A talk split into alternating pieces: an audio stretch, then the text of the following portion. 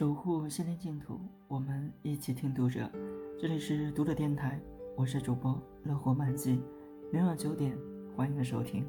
此刻我在美丽的北京向您问好。今天我们为大家分享文章《月明如许》，作者刘荒田。老舍在散文《抬头见喜》中书记，年轻时三次醉酒，都在中秋。第一次，在北平一家公寓，好友运来一坛的竹叶青，还约来两位朋友，大家抄起茶碗，向坛子一个劲儿进攻，很快喝光，然后打牌，可没打成，因为我一睁眼，已经红日东升了。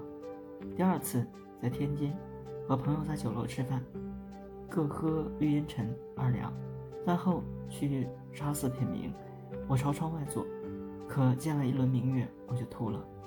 第三次，在伦敦，和朋友喝了两瓶便宜的葡萄酒，然后各自回寓所。一上公共汽车，我的脚忽然长了眼睛，专找别人的脚尖去踩。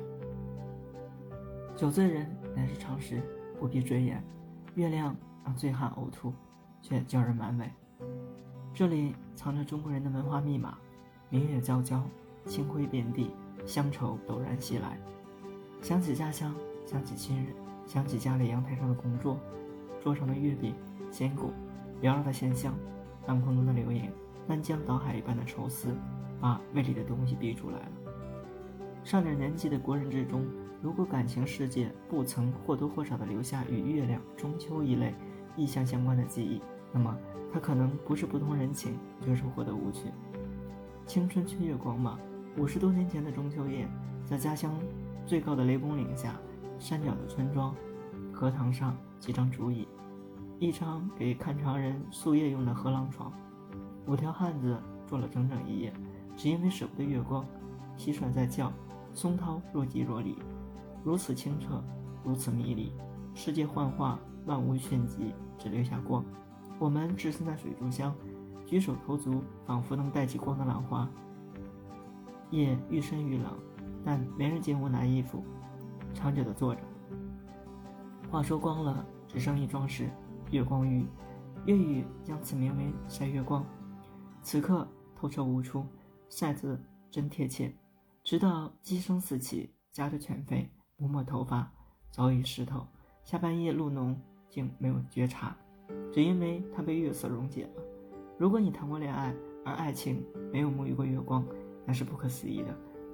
月上树梢，人月黄昏。花丛间，河堤上，并肩的人影被碧城的光镶嵌着，细雨随波间的月影摇曳。如果爱情是一杯水，月光便是半间去的酒精。没有月明如许，情绪就调动不起来。中年的上班岁月，好几个中秋节，我下了夜班，特地驾车到海边，那里视野开阔，一幅海上生明月，散发多少诗情。遗憾的是，十有七八，煞风景的雾气笼罩，海滩灰蒙蒙。路灯和防风林多了一重毛边，顿时记起苏东坡。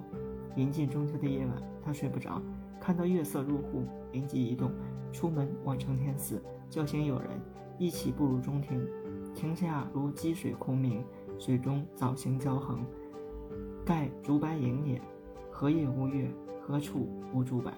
但少闲人如吾两人绕耳。与过翁，月和风景都不是事。只有一个问题：闲还是不闲？我们不然，月未必在，闲尤其罕得。闲不是有空，而是能够欣赏、体味月下境界的宁谧心境。读者电台今天的节目就为大家分享到这里，更多收听敬请关注。晚安，好梦。